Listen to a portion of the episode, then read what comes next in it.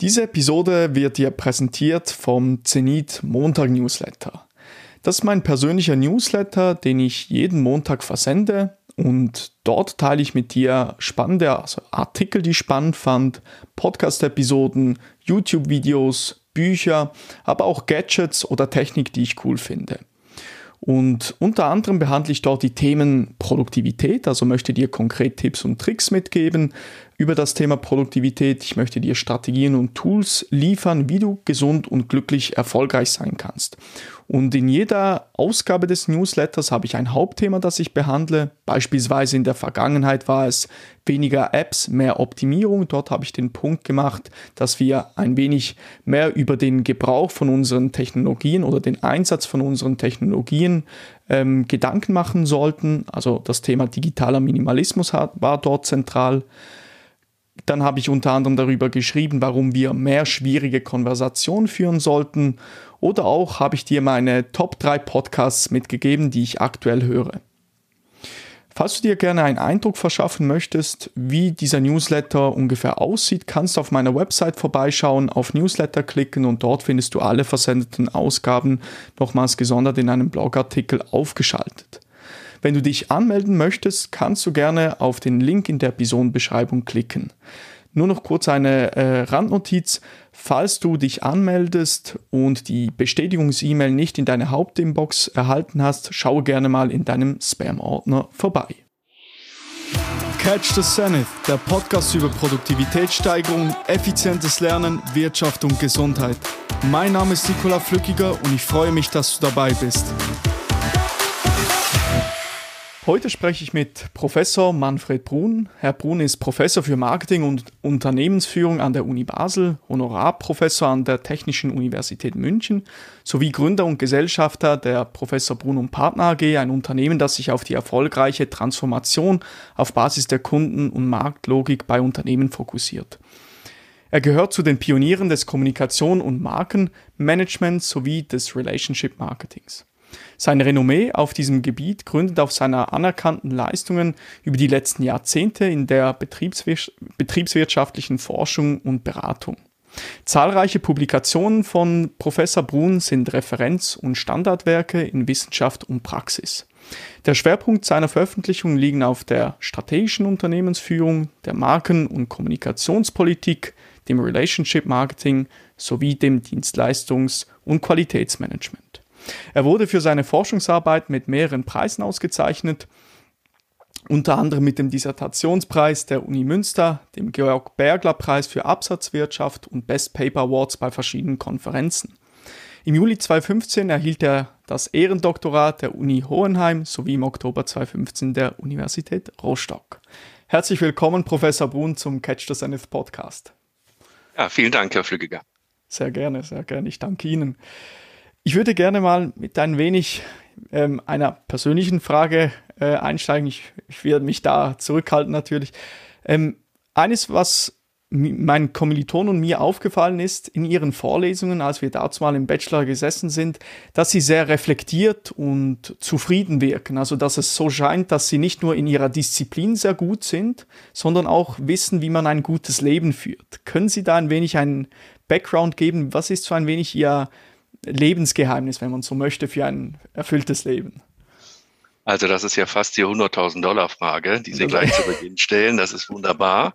Aber sagen Sie, wann waren Sie in den Vorlesungen? In welchem Jahr war das ungefähr? Wann haben wir uns da gesehen, getroffen? Wann war das? Das war Marketinginstrumente. Ich glaube, ja. es war im Herbstsemester 2019. Klar. Ah ja, okay. Also doch gar nicht ja. so lange her, ja. Oder ein ja. Jahr später. Ich glaube, es war dann. Ja, ja plus, minus. Ich mache das ja jedes Jahr, von daher können wir uns auf ein Jahr wahrscheinlich nicht so festlegen. Und man vergisst ja auch schnell, wie wir gerade auch in Ihrem Fall gesehen haben.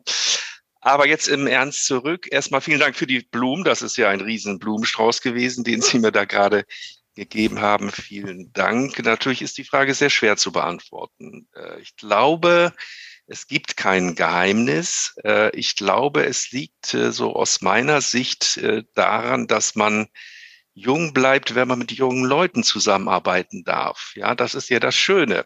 Es sind Studis, Studenten, Studierende und so weiter, die kommen alle paar Jahre, es ist immer frisches Blut in Anführungsstrichen, junge Leute, mit offenem Visier. Die einzigen, die älter werden, das sind die Professoren. Und, so. und wenn äh, wir immer äh, ja junge Leute haben, dann denke ich, äh, bleibt man auch selbst jung, äh, als wenn man äh, immer mit Älteren zusammen ist und so weiter. Also von daher äh, ist das sicherlich etwas, was aus meiner Sicht immer mir viel Freude macht. Und naja, das Zweite ist vielleicht, wenn man in der Wissenschaft, wenn man im Hochschulbereich tätig ist, dann das ist keine Lebensphilosophie, aber das, was uns treibt, ist die Neugierde. Ja, wir wollen wissen, wir wollen Wissen produzieren, wir wollen neues Wissen generieren. Und äh, das Besondere ist ja, äh, dass man auch, wenn man nicht mehr so aktiv ist, ich halte zwar noch Vorlesungen, wir waren ja zusammen dort, mache das jetzt im Herbstsemester auch wieder, aber äh, ja, mit dem Denken kann man nicht aufhören. Es ist ja nicht so, dass ich sagen kann, so dann und dann höre ich jetzt auf, weil es jetzt 17, 18 Uhr ist oder weil jetzt Wochenende ist. Nein, das geht überhaupt nicht. Äh, man denkt immer weiter, man denkt weiter über die Disziplin und das, was mir immer Freude gemacht hat. Und deshalb ist das wahrscheinlich auch so viel geworden. Ich schreibe gerne. Ich schreibe gerne Aufsätze, ich schreibe vor allen Dingen auch gerne äh, Bücher. Und von daher, äh, ja, ist es einfach die Freude dann auch an der Disziplin und die Neugierde. Und Marketing ist ja eine Disziplin, die immer lebendig ist, die sich permanent verändert. Und das ist vielleicht das Spannende. Ich bin froh, dass ich nicht im Bereich äh, Controlling äh, ja. irgendwie gelandet bin. Ich hoffe, Kollegen hören das jetzt nicht von mir. Aber äh, die ständige Veränderung, das ist, glaube ich, das äh, Schöne. Die Konstante ist die Veränderung eigentlich. Und äh, das, das macht die Sache so spannend, denke ich, ja. Hm. Ist das auch so etwas, das sollte man sich verinnerlichen, wenn man so das Leben lang erfüllt sein möchte, dazulernen zu wollen, nicht stehen zu bleiben und auch zu revidieren, wenn man merkt, etwas hat doch nicht so funktioniert und Änderungen vorzunehmen? Ja, und auch immer die Suche nach Neuem. Ja, wo sind neue Themen? Vielleicht kommen wir im Verlauf des Gesprächs noch dazu, weil das auch sehr viel mit Marketing zu tun hat. Aber Neugierde heißt ja auch zu wissen, was man noch nicht weiß was vielleicht die Zukunft prägen wird. Ich meine, wir leben jetzt ja gerade in sehr unsicheren Zeiten, politisch gesehen, auch äh, sicherheitsmäßig, gesundheitlich gesehen und ja, was auch immer im Einzelnen, auch wirtschaftlich natürlich.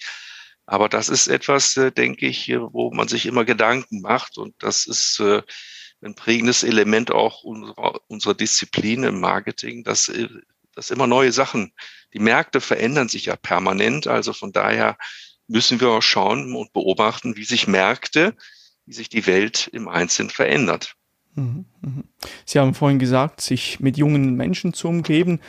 Wie, wie stellen Sie sicher, dass Sie auf dem aktuellsten Stand bleiben? Lesen Sie viel oder ähm, gehen an äh, Veranstaltungen? Wie stellen Sie sicher, dass Sie up-to-date bleiben? Also ich versuche immer eine Balance zu halten, eine Balance zwischen Theorie, zwischen der Wissenschaft und der Praxis. Ich möchte nicht im Elfenbeinturm verharren, ja, und da so ein eigenständiges Leben führen im Elfenbeinturm, das ist man ja ganz oben und die Türen sind verschlossen und keiner kommt da rein und so weiter. Das möchte ich auf keinen Fall. Ähm, äh, aber auch, äh, sag mal, Praxis äh, insofern und so viel Praxis, wie notwendig ist, um auch sich selbst zu überprüfen.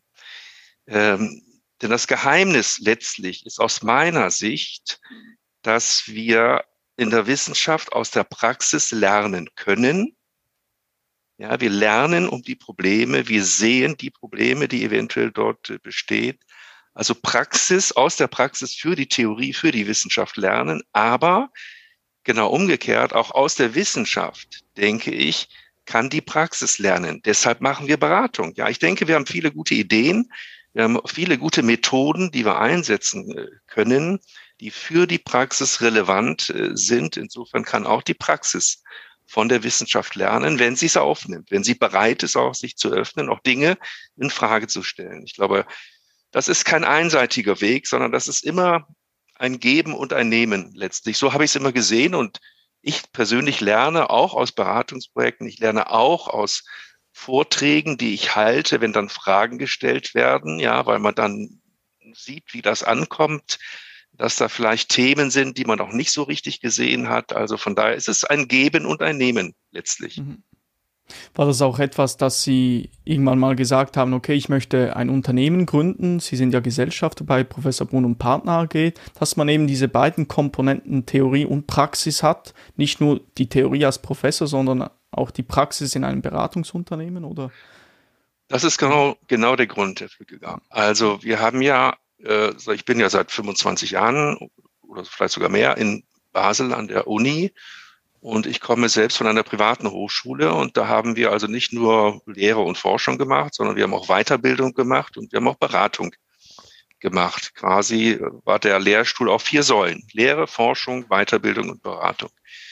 Und als ich nach Basel kam, habe ich das so übernommen. Das war mein Selbstverständnis eigentlich, dass man nicht nur Lehre und Forschung macht. Und wir haben Beratung auch äh, am Lehrstuhl bereits immer schon gemacht, aber immer nur so viel, damit es die Lehre, die Forschung und so weiter nicht allzu sehr äh, stört. Es musste im begrenzten Rahmen immer sein. Wir haben auch Geld damit verdient. Ich habe das dann sofort in Personalmittel äh, äh, gegeben, damit der Lehrstuhl größer wurde. Wir waren ja auch ein relativ großer Lehrstuhl äh, insgesamt, aber äh, wir haben schon gemerkt und für die Assistenten und Assistentin war das auch immer äh, sehr gut, nicht nur ihre Dissertation, sondern auch an Praxisprojekten zu arbeiten. Das hat ihnen am meisten Spaß gemacht.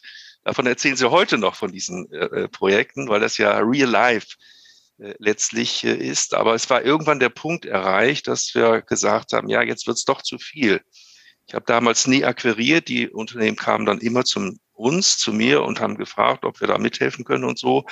Und irgendwann wurde es zu viel. Und dann habe ich mit drei ehemaligen Doktoranden, die schon promoviert waren, teilweise auch schon in der Praxis waren, äh, haben wir uns mal getroffen im Allgäu und haben mal an einem Wochenende diskutiert, ob es nicht Sinn ergibt, dass wir gemeinsam zu viert einmal äh, eine Unternehmensberatung gründen und das dann auf andere Beine stellen, äh, also nur Beratung dann machen und dann weg äh, vom Lehrstuhl. Und so kam es eigentlich zur Gründung mit äh, den ehemaligen Doktoranden, die dann auch wieder zurückgekommen sind. Und äh, ja, seitdem machen wir also Beratung auf der Ebene.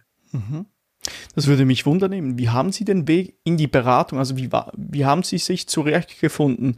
Äh, wie kann man sich das vorstellen? Sie haben ein Unternehmen gegründet und dann äh, ist eines nach dem anderen gekommen und die ersten Mandate hatten sie da und die ersten äh, Kunden hat sie, hatten mhm. sie dann. Wie sind ja. Sie da vorgegangen? Haben Sie da angefangen, Skripte zu schreiben, wie Sie konkret vorgehen, wenn Sie einen Kunden haben? Wie kann man sich das ein wenig vorstellen? No, eigentlich ganz klassisch. Man hat ja sein eigenes Netzwerk, auch mhm. Kunden, die man schon beraten hat. Das sind ja nicht Eintagsfliegen, sondern wir beraten ja auch dauerhaft äh, die Kunden auf der Zeitachse.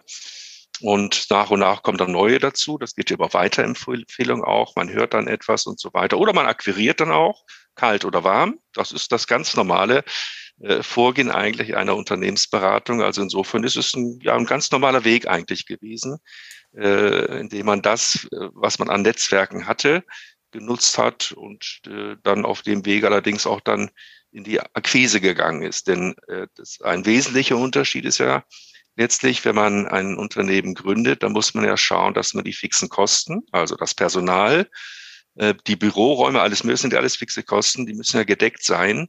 Also von daher ist man dann auch gezwungen, quasi dann auch äh, äh, Projekte zu akquirieren, um dann die Kosten nicht nur zu decken, sondern um dann auch zu investieren, beispielsweise. Aber es ist ganz normale Unternehmensberatung. Mhm, mh. Und was würden Sie sagen bei Professor Bohn und Partner AG, was ist Ihr USP im Vergleich zu anderen Beratungsunternehmen?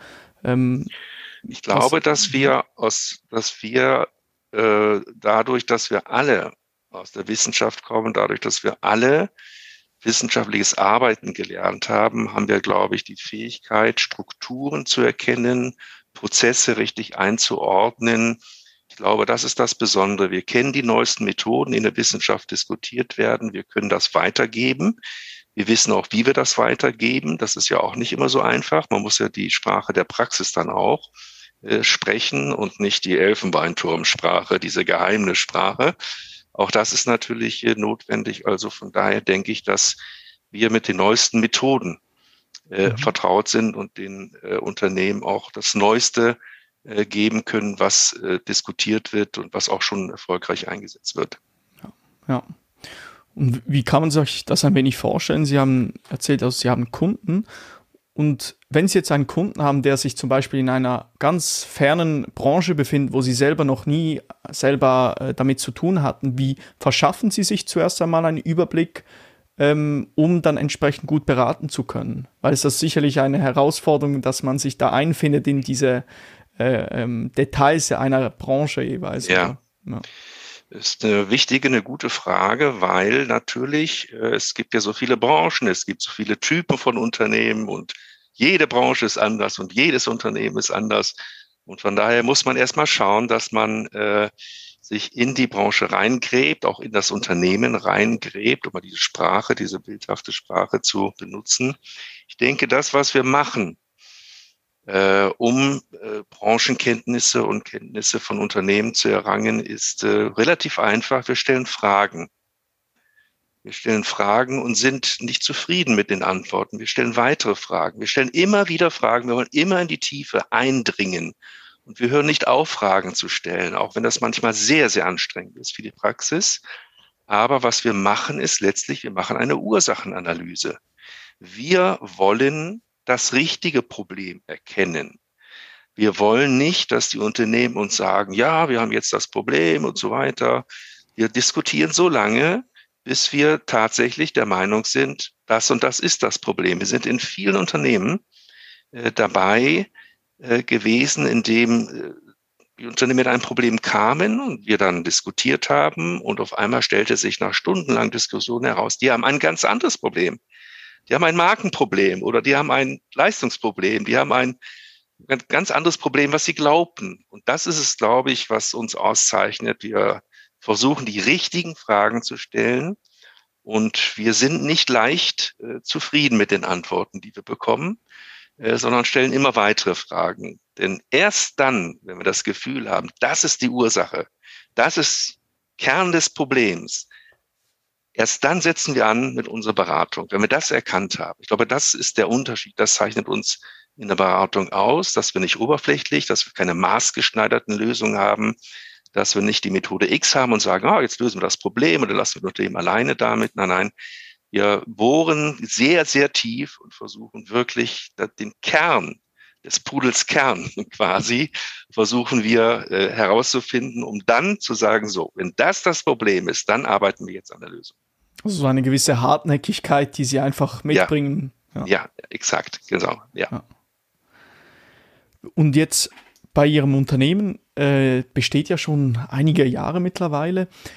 Äh, sie, sind Sie noch der Geschäftsleiter, ist das richtig oder nur noch? Nein, ich bin nicht. Äh, wir haben, nein, nein, wir haben oder? zwei äh, geschäftsführende Gesellschafter. Mhm. Das sind zwei der Doktoranden, der ehemaligen Doktoranden, muss ich sagen. Ähm, und ich bin Präsident des Verwaltungsrates. Also ich ja bin nicht so sehr aktiv im äh, operativen Geschäft äh, beteiligt. Ich bin bei manchen Diskussionen dabei, das ist ganz klar, und sei es jetzt Akquisition, Präsentation und so weiter. Aber die Hauptarbeit machen sicherlich hier die Geschäftsführer und die Berater bei uns. Mhm. Mich würde wundern, als Sie noch vielleicht mehr bei der operativen Tätigkeit dabei waren. Was waren so Strategien und vielleicht auch Methoden, wie Sie sichergestellt haben, dass Ihr Unternehmen langfristig gesund bleibt? Das würde mich wundern, eben, wie man, weil ähm, der, der, der Chef oder Geschäftsleiter muss ja immer im Kopf haben, okay, wie stelle ich sicher, wie kann ich mich auf die wirklich wichtigen Dinge fokussieren? Wie sind Sie da dazu mal vorgegangen? Ja, es ist ja so, ich meine, wir sind ja, äh, wenn man im Bereich Wissenschaft ist, dann hört man ja, was ich vorhin, glaube ich, kurz schon mal angetönt habe. Man hört ja nicht auf zu denken. Mhm. Man hört nicht auf zu lesen. Man hört nicht auf aufzunehmen, zu beobachten. Und insofern sind wir sehr vertraut, welche Strömungen es gibt in der Disziplin. Sei es im Bereich Kommunikation. Sie haben meine Themenfelder genannt, sei es Marke, sei es Non-Profit, sei es Dienstleistungsmarketing, Relationship Marketing. Da tut sich eine ganze Menge und das, äh, ja, beobachten wir. Da sind wir ständig dadurch, dass wir an der Uni tätig sind und alle äh, ehemaligen Doktoranden sind noch zugleich Lehrbeauftragte hier an der Uni. Das heißt, sie sind vertraut mit der Entwicklung der Disziplin und insofern sind wir immer ajour, eigentlich dadurch, dass wir äh, ein Bein immer noch in der Universität haben. Mhm, mh. Also dieser Mix sozusagen eigentlich. Ja. Etwas, das mich noch wundern würde, ähm, Sie publizieren viel, oder? Ihre Werke, Ihre Bücher gelten teilweise als Standardwerke. Haben Sie sich, haben Sie für sich so einen Prozess, so ein Framework auf die Beine gestellt, wie Sie komplexe Inhalte herunterbrechen, dass jedermann sozusagen diese verstehen kann? Ähm, also, dass auch die Praxis das gut, dass man sie gut abholen kann, weil das ist ja meistens so eben komplexe Dinge ähm, zu vereinfachen und verständlich aufzubereiten. Das ist ja, glaube ich, heute auch ein sehr großer Markt mittlerweile, dass Intellektuelle ihr Wissen teilen und einfach für jedermann aufbereiten. Haben Sie da so einen Prozess? Das hat ja viele Parallelen zu dem, was ich gerade vorhin versucht habe mhm. zu erläutern. Nämlich natürlich, äh, im Kern steht ja die Fragestellung, wie kann ich die Komplexität reduzieren? Mhm. Darum geht es ja. Komplexität muss reduziert werden. Das haben wir bei Praxisproblemen so, weil wir viele Einflussfaktoren haben aus der Vergangenheit, aus der Gegenwart, aus der Zukunft. Das muss ja ein Mix sein äh, bei Praxisproblemen, aber auch bei menschlichen Problemen. Ja, wenn Sie menschliche Konflikte betrachten, das ist auch komplex. Aber auch da muss man die Komplexität reduzieren. Und da komme ich zu dem zurück, was ich vorhin sagte. Man muss die Warum-Fragen stellen. Ja, warum habe ich die und die Wirkung äh, denn hier im Einzelnen? Und man muss nicht aufhören, Fragen zu stellen, nicht aufhören zu denken. Und da gibt es keine leichten äh, Lösungen. Das ist die Ursachenanalyse, äh, Analyse, über die ich vorhin äh, sprach. Denn letztlich geht es darum, auf Kernprobleme zu reduzieren, die Komplexität. Und das Kernproblem, das ist die Ursache. Was ist die Ursache eigentlich für das Problem? Wenn ich das erkannt habe, wenn ich das reduziert habe, dann, wie vorhin auch schon gesagt, dann kann ich die Lösung finden letztlich. Also viele, viele Warum-Fragen stellen um auf den Kern, auf die Ursache zu kommen. Ich glaube, das ist das, was mhm. äh, notwendig ist, um auch äh, Schritte zu machen, um da weiterzukommen. Okay, das habe ich verstanden. Jetzt, wenn Sie konkret ein Buch schreiben, wenn wir jetzt ein wenig technischer werden, ja. das nimmt mich immer wunder, wie ein Autor eines Buches vorgeht von der, von der Idee bis zum Schreibprozess, bis mhm. zur Veröffentlichung. Können Sie uns ein wenig durch diesen kompletten Prozess führen, für jemand, der jetzt gar keine Idee hat, wie so eine Bucherstellung bis zur Veröffentlichung aussehen kann. Gut, ich meine, äh, ich, ich kann das versuchen. Das ist ja, ja ein langer Prozess immer äh, gewesen, aber ich will es mal versuchen, äh, wie das im Bereich Wissenschaft, wie das bei mir ja. äh, ausgesehen hat, ein Buch zu schreiben. Es ist, äh, es ist ein langer Prozess. Ein Prozess, der sich ergibt aufgrund von Vorlesungen. Ja, wenn ich Vorlesungen halte, äh, wenn ich dann zu bestimmten Themenbereiche merke, okay, das musst du anders strukturieren, das musst du andere Themenfelder dann ansprechen, dann entwickelt sich so im Laufe der Zeit äh, eine Art von Manuskripte, von Denkstrukturen äh, für mich, die ich dann, wenn ich dann Vorträge halte, beispielsweise oder auf Tagung bin oder diskutiere, dann formt sich so etwas heraus und dann bin ich so Sammler. Ja, ich sammle die ganzen Dinge, äh, die ich so aufnehme. Und wenn ich das Gefühl habe, oh, Donnerwetter, das ist aber so viel, was du im Augenblick gesammelt hast letztlich, das musst du in eine Struktur äh, bringen. Und ich nehme mal ein Beispiel. Ich habe mich mal vor vielen, vielen Jahren, im Rahmen, da war ich noch in meiner alten Hochschule, also das ist schon 30 Jahre her, habe ich mich beschäftigt. Wir haben immer so eine Tagesveranstaltung äh, gemacht. Ich habe das, ich habe die Praxis eingeladen, zusammen mit meinen Studierenden im Marketing zu diskutieren über ein Thema. Jedes Jahr war ein neues Thema, je nachdem, was gerade so. Und habe ich mal ein Thema, äh, ich weiß nicht, wie ich auf die Idee kam, habe ich vergessen, aber ich habe mal diskutiert und habe äh, Referenten aus der Praxis eingeladen, habe selbst den Einführungsvortrag gehalten und zwar das Thema Qualitätsmanagement für Dienstleistungen. Ich fand das damals ein ganz interessantes Problem, denn Qualitätsmanagement gibt's für Sachgüter, Qualitätskontrolle, das und das und so. Aber Dienstleistung ist ja etwas anderes als, äh, als ein Produkt. Ja, es ist ja, baut ja auf auf die Interaktion zwischen Anbieter und Nachfrage. Also ist das wohl eine andere Qualitätsdimension und ich fand das spannend. Und dann äh, war diese Tagung und dann hinterher habe ich gedacht, Mensch, das sind ja eigentlich mehr Fragen als Antworten, was du hier erlebt hast. Du konntest ja auch nicht viele Antworten geben, aber das ist ein Thema, da habe ich gemerkt, das ist neu, da muss was passieren.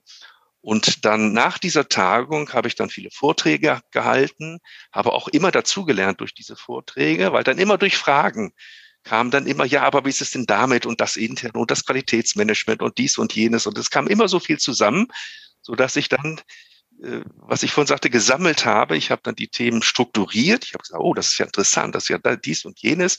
Habe das dann versucht zu systematisieren. Und dann war es irgendwann so, dass ich dann ja das Gefühl hatte, jetzt musst du platzen. Du hast so viel angesammelt äh, an äh, Themen, an Methoden und so weiter. Und dann äh, bin ich mit meinen ganzen Unterlagen in mein Ferienhaus ins Allgäu gefahren, habe mich dann da äh, Tage und Wochen hingesetzt und habe das alles zu Papier gebracht, dann wieder zurück, erstmal liegen lassen und dann nach vier Wochen wieder angefangen. Und so ist das, ist die erste Auflage erschienen. Ich glaube, das waren gar nicht viel, das waren 190 Seiten oder so. Also ein, eigentlich so ein kleines Büchlein, sage ich mal. Eigentlich gar nicht der Rede wert, aber ich hatte damals gesagt, auch 190 Seiten, ja, das ist okay. So, und dann führte das immer weiter, weil dann wurde ich immer mehr eingeladen zu dem Thema, ja, weil ich merkte, okay, da ist ja ein Riesenbedarf in der Praxis. Und da lernte ich auch immer mehr, auch neue Facetten kennen. Weil dann kamen viele Fragen, wie hängt das mit der Zertifizierung zusammen? Und wie ist das mit dem IFQM-Modell da? Das und das und so weiter. So dass ich dann alle zwei Jahre Neuauflage gemacht habe. Und ich habe jetzt die 14. Auflage gemacht und jetzt halten Sie fest, aber Sie sitzen äh, ja auf Ihrem Stuhl. Also äh, die 14. Auflage hatte knapp 900 Seiten. Also ist zum Handbuch geworden. Also nur an dem Beispiel sehen Sie letztlich, äh, wenn man ein Thema hat, was neu ist, ja, das entwickelt sich weiter, das explodiert dann irgendwann. Und wenn man dann am Ball bleibt und versucht, das auch zu internalisieren und dann zu Papier zu bringen. Und so ging es mir bei dem Thema, da ging es mir auch beim Thema Sponsoring. Da habe ich auch, erste Auflage hatte, ich weiß nicht, auch, hatte auch so 180 Seiten oder so. Dann die sechste, siebte Auflage, die hat dann auch schon gleich 600 Seiten, weil auch das, das Thema explodierte, als ich die Erstauflage äh, schrieb. Da gab es noch gar kein richtiges Sponsoring. Das fing ja so langsam an. Aber das sind so Themen, die sich dann im Laufe der Zeit hauptsächlich durch Tagung, durch Vorlesungen, durch äh, Vorträge, durch Diskussion mit der Praxis eigentlich formen. Ja, und dann ist irgendwann mh, hm, ja die Sache so reif, dass man sagt, jetzt, und so geht's mir immer, das muss ich jetzt zu Papier bringen, das muss ich schreiben. Und äh, ja, dann wird's geschrieben und dann entwickelt sich das auch weiter. Ja. Mhm. mhm. Also ich merke, Sie haben jetzt gesagt, eben viel Denken ist damit verbunden. Würden Sie sagen, es ist wie ein wenig eine so eine Obsession Ihrer Disziplinen, denen Sie nachgehen? Äh, ja, das kann man, könnte man so nennen. Das ist so, weil äh, wenn ich so die Themenbereiche, mit denen ich mich beschäftige, ist ja tatsächlich so.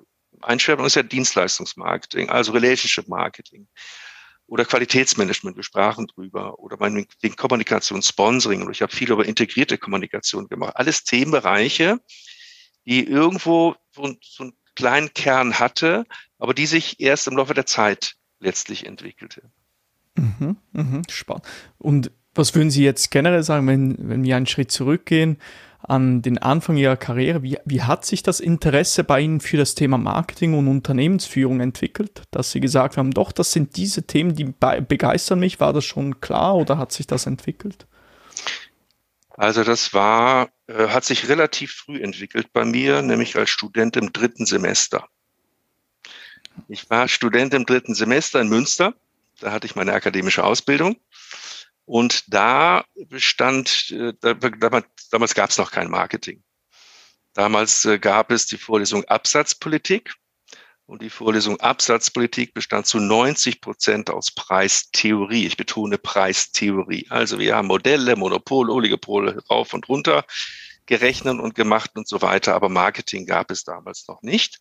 Und dann kam aus München ein junger Professor, äh, der war, weiß nicht, 32 Jahre alt oder so, der kam aus der Kostenrechnung und übernahm in Münster das Institut für Exportwirtschaft und äh, hat erkannt, dass, äh, sage ich mal, äh, Exportwirtschaft vielleicht etwas ist, was nicht so äh, wachsende Märkte, jedenfalls hat ihn das nicht so sehr interessiert.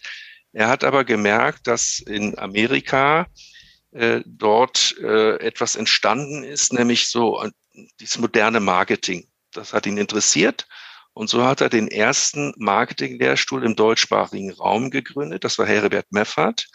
Und ich war im dritten Semester, hatte ich mich beworben, weil als Student äh, kann man auch ganz gut ein bisschen nebenbei Geld verdienen. Und da war ich studentische Hilfskraft, heißt das in Deutschland. In äh, der Schweiz sagen wir Hilfsassistent. Also ich habe dann ja Folien gemalt, damals noch. Damals gab es ja noch nicht äh, die tollen Programme, die es heute äh, gibt, alles noch per Hand. Und so habe ich damals äh, im dritten, vierten, fünften Semester mitbekommen, wie eine Disziplin sich entwickelte. Die gab es damals noch nicht. Wir haben immer von Hand in Mund gelebt. Also die Vorlesungen, die wurden gerade mal am, abends um 10 Uhr fertig, bevor sie morgens um 8 Uhr gehalten wurden.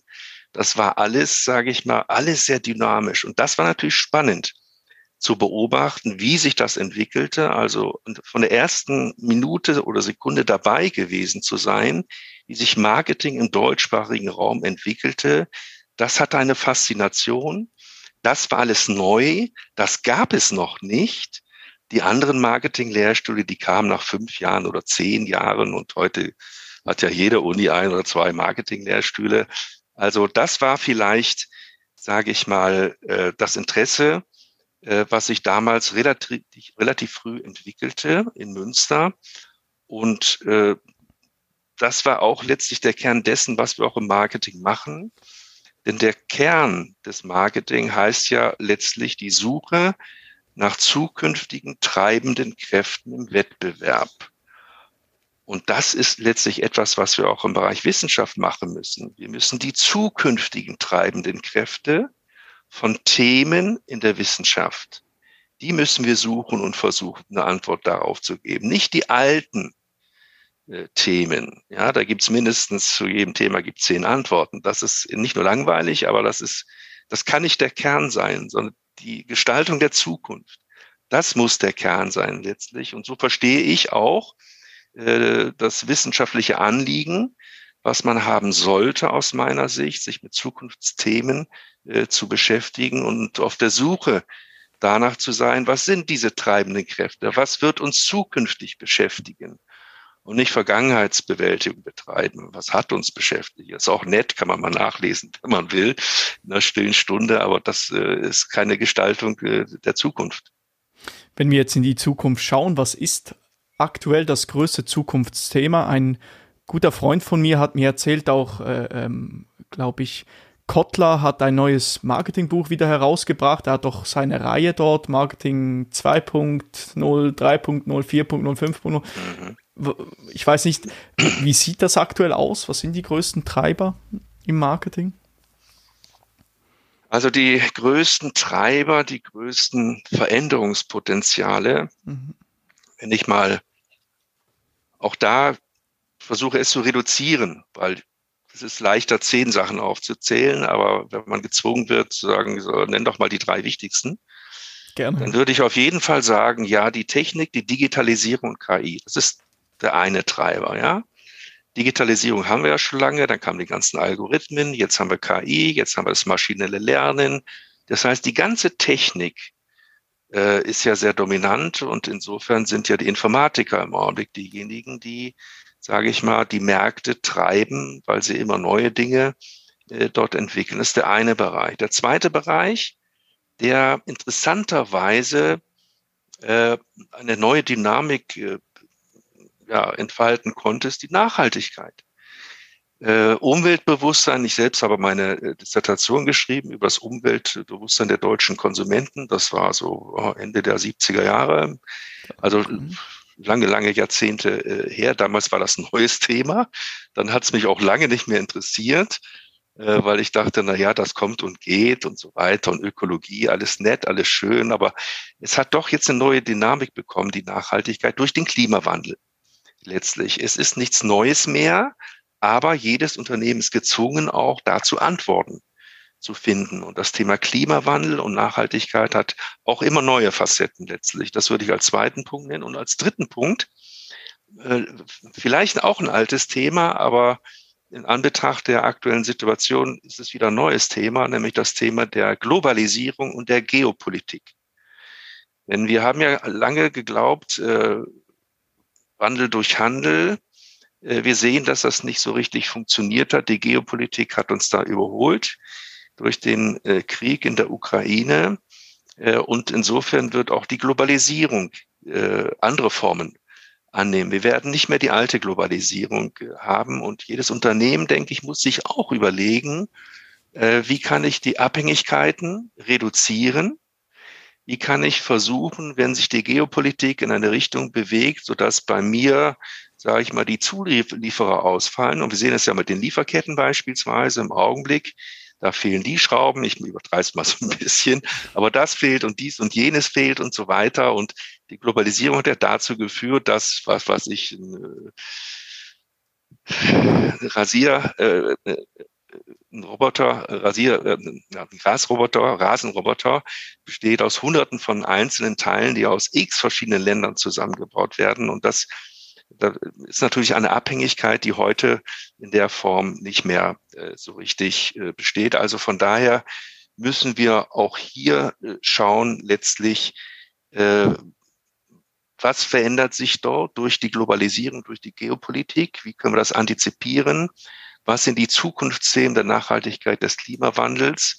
und wie können wir Schritt halten mit der Technik in Sachen KI, maschinelles Lernen, Digitalisierung und so weiter. Das hat ja so viele Facetten äh, letztlich. Also das, das würde ich mal auf der Ebene als die drei übergeordneten äh, Themen nennen wollen, die große Veränderungspotenziale äh, in sich bergen.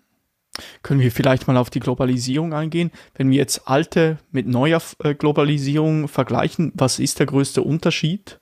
dass man das ein wenig greifen kann? Der größte Unterschied ist, dass äh, neue Aspekte hinzukommen. Äh, die alte Globalisierung, wenn wir das mal so ein alt und neu schemenhaft unterteilen, die alte Globalisierung, die hat vor allen Dingen ging es über Kostenvorteile. Ja, wir haben Kostenvorteile durch die Produktion in China. Wir haben die Logistikkosten versucht zu optimieren. Das waren ja alles Kosten, die da entstanden sind und so weiter. Aber Kostenbestandteil stand im Vordergrund indem wir Produkte äh, in den westlichen Ländern durch die Globalisierung, wir konnten überall einkaufen und es gab Rahmenabkommen, alles Mögliche, aber da stand im Vordergrund. Und heute und zukünftig stehen andere Themen im Vordergrund, nicht nur die Kosten, die Abhängigkeiten, die Risiken, die haben. Es gibt ja unterschiedliche Arten von Risiken, auch Währungsrisiken, politische Risiken, alles Mögliche an Risiken. Äh, und die müssen wir neu bewerten, diese Risiken. Insofern sind nicht nur die klassischen wirtschaftlichen, ökonomischen äh, Themen, die Kostenersparnisse, die wir da eventuell haben, dass wir da noch einen Rappen vielleicht sparen, bei den und den Schrauben eventuell und indem wir da und da einkaufen. Ja, das stand ja meistens bei der Globalisierung im Vordergrund. Aber das hat sich geändert, weil wir gemerkt haben, dass wir auch dort im Portfolio denken müssen. Auch dort müssen wir die Risiken aufteilen. Wir können nicht alles äh, quasi äh, in einem Land oder auf wenige Länder konzentrieren und äh, das auszutarieren. Ich glaube, das wird eine neue Aufgabenstellung sein, wenn wir es bei dem Thema jetzt mal äh, mhm. da mal bleiben, ja. Hat da jetzt auch eben die Corona-Situation, die Situation in der Ukraine dazu geführt, dass Unternehmen mehr darüber nachdenken, vielleicht sogar im eigenen Land zu produzieren und weniger, dass sie weniger abhängig sind ja. und sagen, okay. Zum Beispiel, wollen, zum ja. Beispiel, denn man kann ja im eigenen Land äh, nun leben wir in der Schweiz, in Deutschland, in Europa in äh, sicheren Zeiten. Da hoffen wir es jedenfalls. Äh, und äh, da denke ich, da hat man die Risiken noch besser im Griff, als wenn man ins Ausland geht. Immer wenn man ins Ausland geht, haben wir Auslandsrisiken. Wir haben finanzielle, wir haben tarif tarifäre äh, Risiken, alles Mögliche. Und äh, ja, auch das wird neu akzentuiert werden müssen. Ist natürlich schwierig, in einem Hochpreisland oder ja, hohe Personalkosten haben. Das ist ja der Grund, weshalb die Arbeitskräfte in der Schweiz, in Deutschland äh, weggegangen sind äh, ins Ausland, äh, im Augenblick sehr stark Richtung Osteuropa, weil das halt günstiger äh, dort ist. Und äh, ja, von daher müssen wir aber neue politischen Risiken auch kalkulieren. Ich will nicht äh, umsonst Ungarn nennen, ich möchte nicht umsonst Polen nennen. Also die osteuropäischen Länder, bei denen sich ja viele überhaupt nicht auskennen, was da letztlich passiert. Wir kennen uns alle sehr gut im Westen aus, bei den westlichen Ländern, aber Osteuropa ist für viele noch, sage ich mal, so ein weißes Feld. Äh, und von daher muss man auch da neu darüber nachdenken, ob es äh, sinnvoll ist, äh, ja, die Produktion ins Ausland zu verlegen Und da muss man schauen, wo sind die Absatzmärkte? Sind sie auch in den Produktionsländern beispielsweise? Dann ist das Risiko noch einigermaßen kalkulierbar. Aber wir sehen ja in China, das kann sich auch sehr schnell ändern. Also das mhm. wird, das wird noch einige neue äh, äh, Szenarien notwendig machen, dass wir da in anderen Denkszenarien vielleicht äh, uns mhm. äh, daran gewöhnen müssen. Und diese jetzt weniger auf die Produktebene, also die physischen Produkte, mehr auf äh, Unternehmen, die komplett remote arbeiten. Haben Sie das auch ein wenig im Blick? Es gibt ja viele Startups, die komplett remote agieren, oder die äh, gar keine äh, Teams mehr in dem Sinne an einem Ort haben. Mhm. Wie schätzen Sie das in Zukunft ein? Das ist ja schon seit einigen Jahren sehr, sehr stark am, am passieren, oder? Ja, ja, ja, das stimmt, aber da, das wird die Praxis erweisen. Mhm. Da wird sich die Spreu vom Weizen dann irgendwann trennen. Ich meine, man kann sehr schnell Startups gründen. Man kann, also Gründung geht ja immer wahnsinnig schnell. Aber dieses zu konsolidieren, und wir haben ja in der Vergangenheit gesehen, dass Startups, sage ich mal, auch gar keine Gewinne machten, dass sie sich schnell Geld äh, äh zusammengesammelt haben, um zu wachsen um dann an die Börse zu gehen, um dann an der Börse Geld äh, zu verdienen. Und dann haben sie die Finger davon gelassen, weil sie dann auch genug Geld äh, hatten. Und da muss man schauen, ob diese Startups äh, in eine Konsolidierungsphase äh, gehen, die dann wieder normale Bahnen, äh, sage ich mal, einnimmt. Aber das wird der Markt bereinigen. Mhm. Dazu ist der Markt ja auch da. Und wir haben ja auch äh, ja, Diskussionen, auch äh, Unternehmen, bei denen man sagt, na, ob die das überleben werden. Die wachsen ja nur. Die haben, haben ja schon seit Jahren, seit Anbeginn noch nie eine Dividende gezahlt. Äh, letztlich hoffen immer, dass der Börsenkurs wächst. Und das war ja auch so. Äh, nur ist es so, im Augenblick ist ja die Börse nicht so wahnsinnig lustig und äh, prickelnd. Also von daher muss man schauen, äh, wann und wie die Konsolidierung stattfindet bei den Startups, mhm. ja. Eine, Sie haben vorhin auch noch das Thema Klimawandel ein wenig erwähnt. Ähm, aktuell ein sehr großes Thema. Mich würde ein wenig wundernehmen. Ich habe vor kurzem eine interessante Aussage gehört. Da hat, glaube ich, ein Professor gesagt, man hat das richtige Problem identifiziert, aber die Lösungen darauf sind dann sind noch nicht die, die effektivsten, sagen wir es mal so vorsichtig ausgedrückt. Ähm, was denken Sie, wo können die Unternehmen jetzt am besten ansetzen, um äh, diese Herausforderung am besten, effektivsten lösen zu können? Also dass eben der Markt mit Innovationen aufkommt und weniger zum Beispiel jetzt der Staat sagt, ich weiß, was zu tun ist, da und da und da. Naja, ich meine, dass auch dieses Thema ist, hat ja. einen so hohen Grad an Komplexität. Ja. Äh, das ist für Unternehmen relativ einfach zu beantworten. Einfach Ressourcen einsparen. Weniger CO2, weniger Wasser, weniger das und das. Also das ist, sage ich mal, relativ einfach. sehen wir ja auch in der Schweiz. Nehmen Sie die äh, Detailhändler und so, wie stolz sie doch sind, dass sie da und da wieder Verpackungen einsparen und das und das. Das, glaube ich, ist äh, äh einfach die Frage zu beantworten, Ressourcen einzusparen.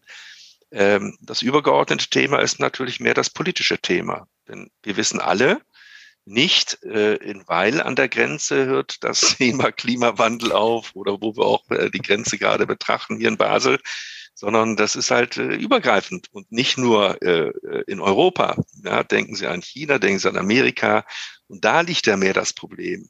Ich war neulich in Leipzig, äh, da äh, war der deutsche Vertreter vom Weltklimarat. Der hat dann einen Vortrag gehalten, da hat er uns Folien gezeigt. Meine Güte, das war atemberaubend. Und da war äh, genau klar, die Wissenschaft weiß genau, welche Szenarien und äh, wie das weitergeht, unter welchen Annahmen, äh, wenn da nichts passiert. Das ist alles ziemlich klar. Aber die Frage ist, ob die Politik sich darauf einigt. Und das kann sie meistens nicht. Die Demokratien haben das Problem, dass sie halt abhängig sind letztlich äh, von ihren Bürgern, von ihren Wählern. Und von daher werden sie geneigt sein, nicht so drastische Maßnahmen zu ergreifen. Und die nicht demokratischen Länder, die haben ja vielfach auch ein Problem, weil sie mehr Wohlstand haben wollen und da brauchen sie mehr Ressourcen. So, das heißt, wir haben riesen Konflikte äh, letztlich, die sich nicht so einfach lösen lassen. Äh, wir haben ja keine Weltregierung, die das mal so anordnen kann.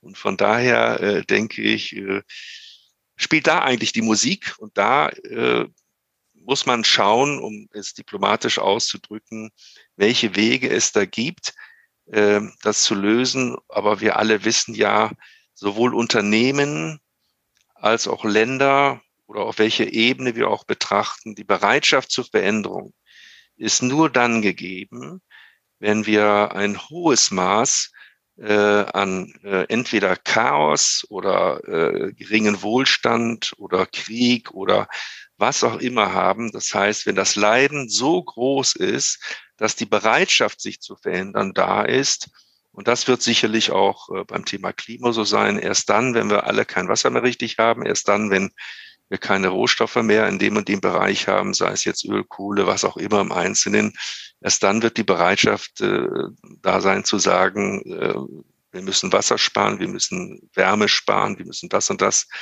sparen und zwar nicht nur in einem Land, sondern äh, übergreifend. Mhm, mh. Also von daher müssen wir schauen, äh, wann die Not so groß ist, dass der Mensch und die Politik äh, und beide bereit sind, äh, Veränderungen herbeizuführen. Okay, sehr spannend, sehr spannend. Um ein anderes Thema vielleicht noch ein wenig aufzumachen, äh, künstliche Intelligenz ist auch ein Thema, auf das Sie ähm, eingehen. Ähm, aktuell, wie, welche Rolle spielt in Ihrem Leben die künstliche Intelligenz oder in der Unternehmenswelt, in der Sie sich bewegen? Ähm, wo sehen Sie da Potenzial? Es wirkt teilweise auf mich so, dass ich, dass im Moment sehr, sehr viel über künstliche Intelligenz gesprochen wird, aber teilweise oder so wirkt es teilweise auf mich, dass die Menschen, die sehr viel davon reden oder teilweise Leute davon noch nie einen Code geschrieben haben. Also ich habe auch noch nie einen Code geschrieben, aber ich, äh, ich, ich habe das Gefühl, viele Leute haben KI gar nicht verstanden, aber sprechen einfach davon. Wie sehen Sie das ein wenig? Ähm? Ja, da kann ich, glaube ich, Ihre Einschätzung äh, auch durchaus äh, teilen. Ich gebe seit, äh, ich glaube, 20 Jahren einem Kollegen ein, äh, eine Reihe heraus, äh, Forum Dienstleistungsmanagement nennen wir das. Und da haben wir die letzten Jahre auch über KI und über Smart Services und äh, das und das äh, äh, aktuelle Thema äh, Beiträge zusammengesammelt. Und auch da konnte ich ja den Eindruck nicht verdrängen, dass äh, mehr darüber diskutiert wird, als tatsächlich gemacht und vorhanden ist dort. Ähm, jeder wagt eine Prognose. Jeder sieht ja auch, sage ich mal, wo Veränderungspotenziale aufgrund von KI oder aufgrund des maschinellen Lernens äh, vorhanden sind. Denn wir alle beobachten ja schon äh, zwei Themen. Einmal die Frage der Personalisierung und Individualisierung. Ja, die Algorithmen können ja sehr individuell schon den Menschen einschätzen und ansprechen und das und das und so weiter. Früher hieß es Direct Marketing und aber das ist ja sehr individuell und sehr personalisiert. Das geht relativ schnell mit den Maschinen. Und das zweite ist die Automatisierung auch. Ja, ich kann Kampagnen starten aufgrund von bestimmten äh, äh, Dingen, die ich dort erfahren habe. So, das heißt also, maschinelles Lernen und KI heißt ja aus meiner äh, Sicht nichts anderes als die laufende Anpassung des Wissens. Erst dann, wenn ich viel Wissen habe, äh, lernt die Maschine, ja, so wie wir übrigens auch, aber die Maschine lernt schneller und auch genauer. Äh, und auch wenn wir viel Euphorie in der Diskussion haben, die Bewährung wird, glaube ich, schon kommen. Ja, es wird noch dauern. Und ähm, was ich häufig äh, denke, ist, dass äh, überlegen Sie mal die die Forschung und Entwicklung bei den fürchterlichen fünf. Kennen Sie die noch? Von den Vorlesungen habe ich das mal gern, die fürchterlichen fünf. Das soll jetzt keine nachträgliche Prüfung sein. Ich, ich hoffe es nicht. Ich ja, zittere, nein. Ich zittere. ja, die Note vergebe ich Ihnen hinterher. Nein, nein, Spaß beiseite. Die fürchterlichen fünf, das sind ja die großen Tech-Konzerne. Ja, das ist Amazon, das ist Apple, das ist Google, Microsoft, Facebook. Man nennt die ja die, oder ich habe sie in der Vorlesung so genannt, die fürchterlichen fünf weil sie so viel Daten über uns als Kunden sammeln, dass sie diese Prozesse, die wir gesprochen haben, gerade Individualisierung, Automatisierung und so weiter, den Kunden sehr genau beschreiben können. Facebook kann ja durch eine Anzahl von äh, Hinweisen äh, bei Facebook genau den Person Persönlichkeitstypen beschreiben. Äh, aufgrund der Likes, aufgrund der Kommentare eventuell und so weiter. So, das heißt also, wir werden als Kunde sehr viel transparenter und man sagt ja, die Daten, das wäre das neue Gold, was wir haben, die neue Kohle, was auch immer äh, im Einzelnen. Und äh, ich denke, ja, aber das diese Forschung und Entwicklung, die so über so viele Daten verfügen, die werden den Prozess vorantreiben. Diese fünf, das wird nicht das einzelne Herstellerunternehmen oder Handelsunternehmen sein. Das hat zwar auch Kundendaten, aber das sind Peanuts im Vergleich zu den Daten, die dort bei den Intermediären oder bei diesen, je nachdem, wie man sie bezeichnet, bei diesen äh, äh fünf Tech-Unternehmen dort haben. Und da wird die Bewährung kommen, aber das werden diese fünf vorantreiben, aus meiner Einschätzung. Und die haben so viel Forscher, die so viel Geld bekommen, damit sie ganz schlaue Dinge machen. Da kann kein Unternehmen, keine Forschungsabteilung und wenn das Unternehmen auch noch so groß ist, aber diese fünf Tech-Unternehmen, die werden das letztlich äh, vorantreiben und das wird die treibende Kraft letztlich sein bei diesem Thema. Aus meiner Einschätzung jedenfalls. Also die großen, diese äh, äh, großen fünf Unternehmen, die das vorantreiben, könnte es auch irgendwann dann aber interessant werden für ein kleines, sagen wir, ein Handwerkerunternehmen, das irgendwie eine Anwendung sich finden lässt mit KI oder denken Sie, ist das eher unrealistisch in absehbarer Zeit? Das wird äh, so, wie das ganz normal ist. Es wird immer Pioniere geben, die etwas äh, äh, äh, Neues entdeckt haben, dann wird es die zweite, dritte, vierte Generation geben. Und da gibt es Softwareentwicklung, die machen dann für kleinere Unternehmen. Äh, solche Möglichkeiten. Das ist ein Trickle-Down-Prozess. Der, der geht von oben nach unten, letztlich der fließt runter. Und dann werden Unternehmen mit einer sehr leichten, benutzerfreundlichen Software, ob das dann SAP macht oder wer auch immer das macht, äh, wird dann in der Lage sein, auch das anzuwenden. Aber das braucht diese Pioniere, und dann kommen die Folger, die nach und nach das dann noch einsetzen. Mhm, mhm.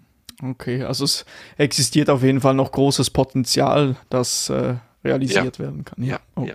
Sie veranstalten auch dieses Jahr, so wie ich das gelesen habe, am 9. September an der Uni Basel das Forum äh, Dienstleistungsmanagement. Äh, können Sie da ein wenig das äh, erklären? Was ist dort das Ziel dieser Veranstaltung?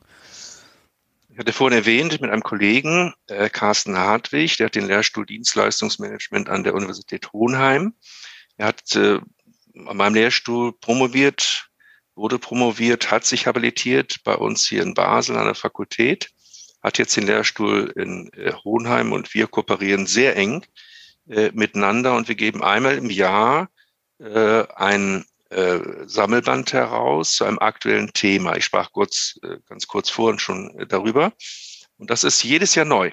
Also jedes Jahr kommt ein Band heraus, in diesem Jahr sogar drei Bände, weil das Thema explodiert hat, das Thema Smart Services. Also haben wir insgesamt, ich weiß nicht, 60 Beiträge, glaube ich, die äh, darlegen, äh, wie Smart Services quasi in der Praxis äh, eingesetzt werden, in der Wissenschaft entwickelt wurden. Und darüber wollen wir diskutieren. Ja, wir sind dann, wir haben 70, 60, 70, 80 Teilnehmer ungefähr. Wir sind begrenzt durch das Auditorium, das kennen Sie noch in der Fakultät. Also das ist unsere Begrenzung. Aber da wollen wir dann mit vier, fünf Vorträgen, wollen wir dann mit den Teilnehmerinnen und Teilnehmern dann äh, darüber diskutieren, welche Potenziale die Smart Services äh, haben. Und äh, ja, das äh, ist das Thema in diesem Jahr. Mhm, mhm. Da kommt ein guter Austausch auch zustande zwischen ja, den verschiedenen exakt. Teilen. Ja, ja, ja exakt, so. genau. Oder da ist, glaube ich, ein so wertvoller, äh, der dieser Austausch, der stattfinden sollte, oder zwischen verschiedenen Leuten, die Mehrwert dann generieren, oder? Absolut richtig, mhm, ja, ja. Mhm. Äh, man kann nicht selbst alle äh, Erfahrungen machen. Ist doch schön, dass andere Erfahrungen machen, auch schlechte Erfahrungen. Auch daraus kann man lernen, ja. dass man die Fehler nicht mehr macht und äh, dass gewarnt wird, vielleicht auch fehl, vor Fehlentwicklung beispielsweise. Mhm, mh. Vielleicht kurz für die Zuhörer. Ähm, Sie haben auch ein Buch mit, ähm, zusammen mit Professor Hartwig herausgebracht, Künstliche Intelligenz im Dienstleistungsmanagement. Also einfach, dass ihr das gehört habt, falls ihr da euch ein wenig einlesen möchtet. Ich möchte noch ein wenig auf das Thema Innovation zu sprechen kommen. Ähm, ich bin auf ein Buch gestoßen von Peter Thiel, kennen Sie vielleicht. Ähm, der hat ein Buch geschrieben, das Zero to One heißt. Und dort geht es jetzt ganz grob gesprochen ein wenig darum, oder dass die, die bahnbrechenden Innovationen schon ein wenig zurückliegen oder ein Großteil davon und dass heute eigentlich mehr und mehr bestehende Produkte und Konzepte weiterentwickelt und verbessert werden. Wie würden Sie sagen, ist das so und wie könnte man ansetzen, dass heute wieder mehr Innovation zustande kommt, so bahnbrechende Innovationen?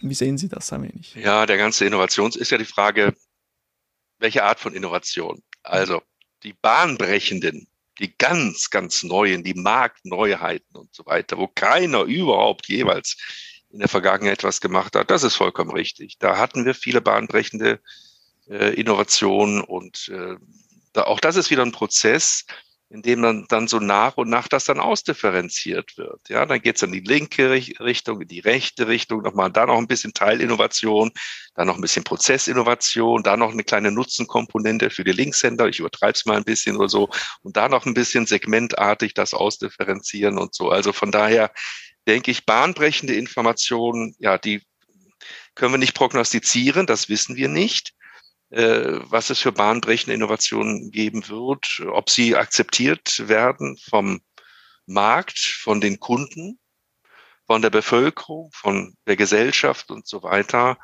Also sind wir tatsächlich äh, in einer Entwicklung, in dem wir die bahnbrechenden, ich bleibe mal bei dem Begriff, der ist wirklich äh, ja, gut gewählt. Ja, genau, dass diese bahnbrechenden Informationen, dass wir die ja stärker nutzen noch ja, dass wir diese ausdifferenzieren, die Nutzenpotenziale ausschöpfen, die wir dort haben, denn äh, die sind ja meistens nicht so richtig ausgeschöpft. Und das sehen wir bei KI, bei dem Thema beispielsweise auch. Mhm. Und das ist ein Such- und Error-Prozess. Ja, da werden wir suchen, da werden wir auch viele Fehler machen und da werden auch viele Gewinne dann wieder gemacht und so weiter. Die Frage ist, wer die Gewinne einsteigt. Sind das wieder die Tech-Unternehmen oder sind auch die anderen Unternehmen, in der Lage, die Hersteller, Händler, Dienstleister und so weiter, äh, da eventuell äh, Werte zu generieren. Mhm, mh. Ich wollte ein wenig eben da, darauf abziehen, dass diese Bewegung von, dass man Bestehendes neu macht, ein wenig verändert und dann als etwas Neues verkauft. Also nehmen wir mal das Beispiel Musik jetzt ganz plakativ. Das, das sieht man ja in letzter Zeit, dass viele alte Lieder wieder ähm, ein Remix davon gemacht wird, einfach um das ein wenig zu veranschaulichen. Ähm, hat das vielleicht so einen tieferer Grund, wieso das so im Moment so ist, dass weniger große Innovationen aufkommen? Sehen Sie da oder denken Sie einfach, das ist einfach so, hat keine tieferen, tiefere Bedeutung? Also ob es eine tiefere Bedeutung hat, vermag ich nicht äh, zu sagen. Es ist sicherlich so, dass äh, viele Dinge, sind ja bestimmten Kundensegmenten vertraut aus der Vergangenheit. Und da ist ja schon mal ein Anker. Ja, wenn ich dann ganz neue, frische Innovationen habe, wird jeder sein Nutzenkalkül überlegen, soll ich dafür Geld ausgeben? Will ich das? Brauche ich das? Ich habe doch schon so viel, das jetzt auch noch. Also von daher wird das neu bewerten. Und da ist es so, wenn man dann alte Innovationen oder alte Dinge äh, aufwärmt, in Anführungsstrichen, dass es da ein Segment gibt, das sagen, na ja, ist mir vertraut. Ja, das Risiko kann ich eingehen, das kalkulierbar kenne ich ja bereits. Und von daher ist das auch, das ist immer so bei der Akzeptanz von Innovation, das ist immer die Risikobereitschaft der Leute zu sagen, gebe ich dafür Geld aus oder ist für mich der Nutzen dann da? Also von da, auch da denke ich, das ist ja ein Prozess, der da auch durchgemacht werden muss, ja. Mhm, mh. Sehr spannend. Jetzt Professor Brun, mich würde wundern, was sind Projekte, denen Sie aktuell nachgehen oder in Zukunft nachgehen werden, die Sie vielleicht noch ein wenig Zeit, in, oder wo Sie ein bisschen Zeit dem widmen werden? Was sehen Sie da für Dinge? Also im Augenblick, woran wir arbeiten und wo ich auch äh, gerade dabei bin, sowohl mit dem Kollegen Carsten Hartwig, auch als mit noch einem anderen Co-Autor, Maxim Saleschus äh, sind wir gerade dabei, ein neues Buch zu schreiben. Wir diskutieren eigentlich fast alle jede zwei, drei Wochen sehr intensiv. Das Thema äh, ist ein Thema, was wir auch in der Beratung äh, forcieren, nämlich die Logik des Kunden zu verstehen. Was verbirgt sich dahinter? Dahinter verbirgt sich, dass äh, wir in den letzten Jahrzehnten viel über Kunden diskutiert haben. Ja, wir haben diskutiert über Kundenorientierung. Und was haben wir darunter verstanden? Wir haben darunter verstanden, wir müssen die Erwartungen des Kunden kennen. Wir müssen ihm die Leistung geben und dann ist er zufrieden. Das war eine Logik, die wird als Goods Dominant Logic, also die Logik äh, von Gütern, von Produkten, die wir nach den Erwartungen des Kunden designen, entwickeln, anbieten und so weiter und damit Geld verdienen über den Verkauf des äh, Produktes. Dadurch, dass wir in der Lage sind, die Erwartung besser zu erfüllen, gibt es dieses Delta, dann machen wir noch Gewinn. So, das war die eine Logik. Die zweite Logik, die daran anschloss, war die Logik, dass wir sagen, wir müssen nicht nur kundenorientiert sein, wir müssen Customer Centricity. Wir müssen kundenzentriert sein. Das heißt, wir müssen schauen bei dem Kunden, inwieweit wir vielleicht über einen neuen Service mehr Geld verdienen. Also wir müssen den Kunden integrieren, letztlich, äh, damit er Servicebestandteile von uns abnimmt, weil über Produkte lässt sich nicht mehr so viel Geld verdienen, weil Produkte ähneln sich immer stärker, also da ist die Marge relativ gering, aber müssen wir über Service Geld verdienen und das ist die äh, sogenannte Service Dominant Logic gewesen. Oder ist es auch in vielen Unternehmen so, aber diese beiden Logiken, die Goods Dominant Logic und die Service Dominant Logic, also die Kundenorientierung und Kundenzentrierung, hat eines gemeinsam, nämlich die reine Anbieterperspektive. Der Anbieter fragt, wie kann ich den Kunden so nutzen, damit ich Geld verdiene? Über Service, über differenzierte Produkte, über Produkt, ja, Differenzierung und so weiter. Die neue Form, die wir versuchen, auch in der Beratung sehr intensiv, ist die Customer Dominant Logic. Das ist eine andere Logik. Sie geht nicht von der Anbieterperspektive aus, und sagt, wie kann ich den Kunden jetzt so irgendwie hinkriegen, dass er sich bei uns integriert, damit wir mehr Geld verdienen oder dass er mehr Produkte kauft, sondern es ist eine, wenn Sie so wollen, kundendominante Perspektive, ein kundendominantes Management in dem Sinne, dass man eigentlich eher der Frage nachgehen soll, äh, welche Logik verfolgt der Kunde. Jeder Kunde hat eine individuelle Logik. Er ist eingebettet in seinem eigenen Ecosystem. Bisher wurde immer über das Ecosystem des Anbieters diskutiert, wie er sich mit anderen zusammentut. Aber diese Denkweise ist bei der Customer Dominant, Dominant Logic so, dass man sagt, wir betrachten das Ökosystem des Kunden. Was sind seine Akteure? Was sind seine Beeinflusser? Was sind seine Prozesse? Und wir betrachten die Werttreiber des Kunden, nicht die Werttreiber beim Anbieter, sondern die Werttreiber des Kunden. Was sind seine Ziele? Und wie kann ich als Anbieter eine Integration in seinem Wertschöpfungsprozess vornehmen?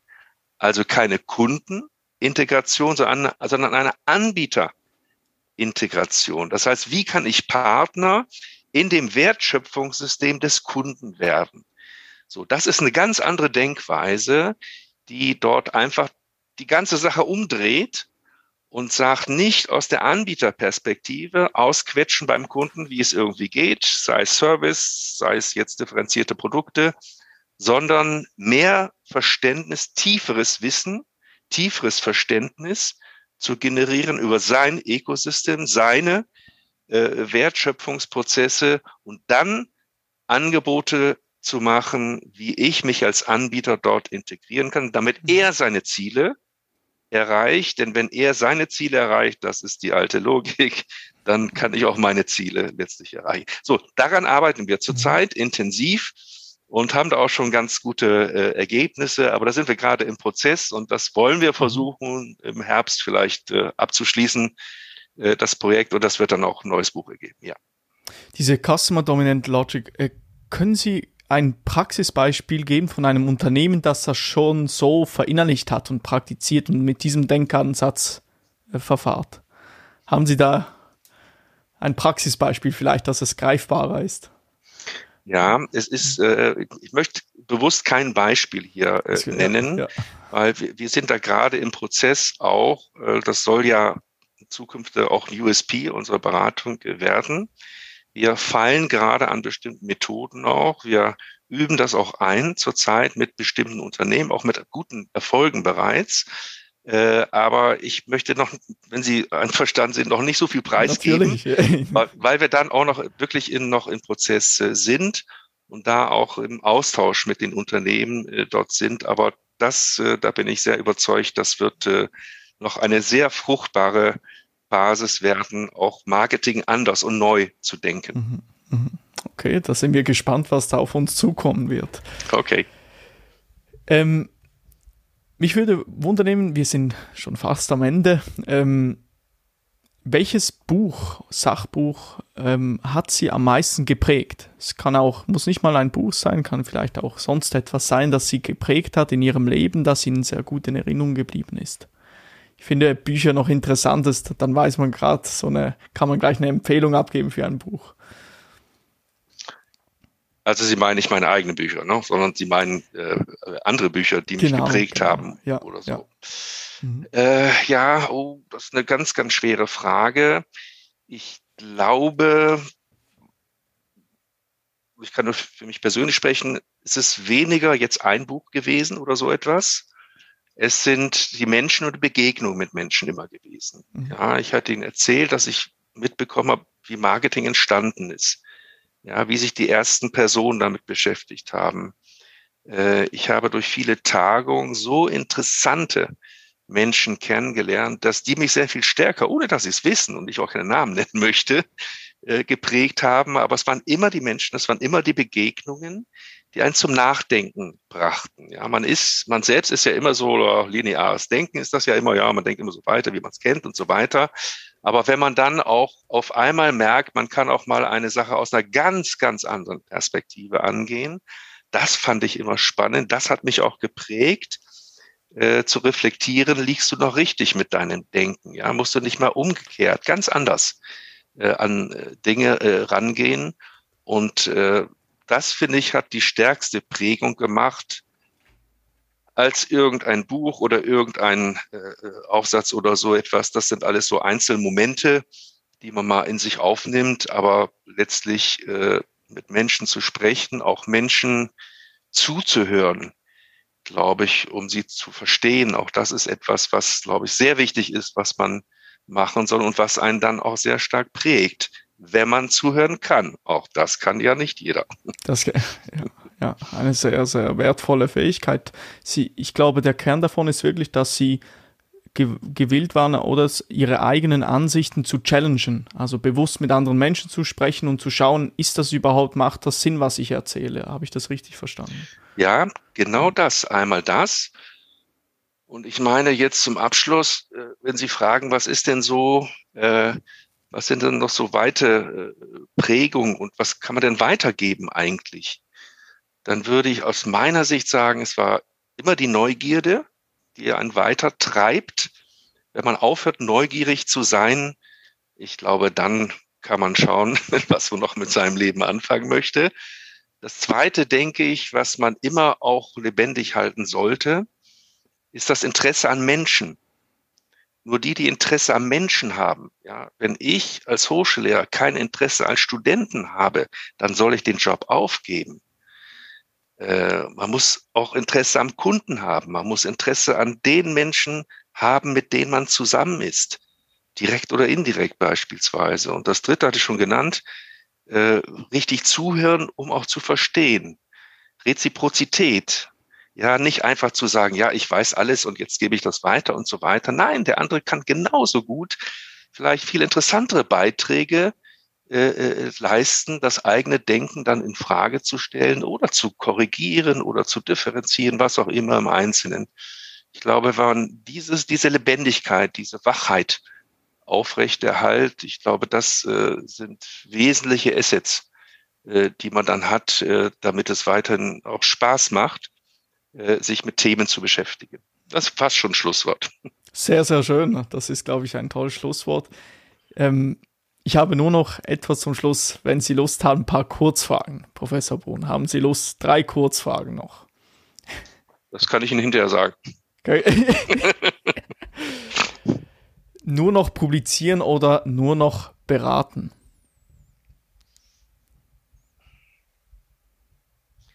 Da würde ich ganz eindeutige Antwort geben, publizierend beraten, ja. ja. Bücher lesen oder Podcasts hören? Äh, ich bin noch beim Bücherschreiben. Mhm. Ja, und Bücherschreiben kostet viel Zeit. Insofern nehme ich tatsächlich, egal ob durch Podcasts oder egal ob durch Bücher oder Aufsätze, äh, nehme ich sehr, sehr selektiv Dinge äh, auf, um letztlich die Zeit auch für das Schreiben hauptsächlich zu haben, weil es mir immer noch wahnsinnig Spaß macht. Und ich zurzeit, ein Buch hatte ich genannt, ich bin noch bei zwei weiteren Büchern zurzeit äh, aktiv, aber das ist die Zeitökonomie sagt, wir haben nur eine begrenzte Zeit, also müssen wir schauen, wie wir damit fertig werden. Rein zeitökonomisch. Ja. Die letzte Frage, Morgen- oder Abendmensch, Professor Brunn? Hm. Auf jeden Fall äh, bin ich morgens sehr viel äh, effizienter im Arbeiten. Ich habe mir auch immer zur Regel gemacht, äh, die unangenehmen Sache macht die morgens. Dann hast du den Tag einigermaßen easygoing und äh, schieb sie nicht auf, die unangenehmen Themen, sondern auch die unangenehmen Mails, die man eventuell schreiben muss. Also die mache ich immer morgens. Äh, aber abends macht es mehr Spaß. Da ist man dann relaxter und von daher denke ich, man muss es in der richtigen Zeit tun. Ich danke Ihnen herzlich vielmal für das Gespräch, Professor Brunn. Ja. Gerne, Herr Flückinger. Ihnen alles Gute und danke. bis zum nächsten Mal. Bis Adieu. zum nächsten Mal. Adieu. Adieu.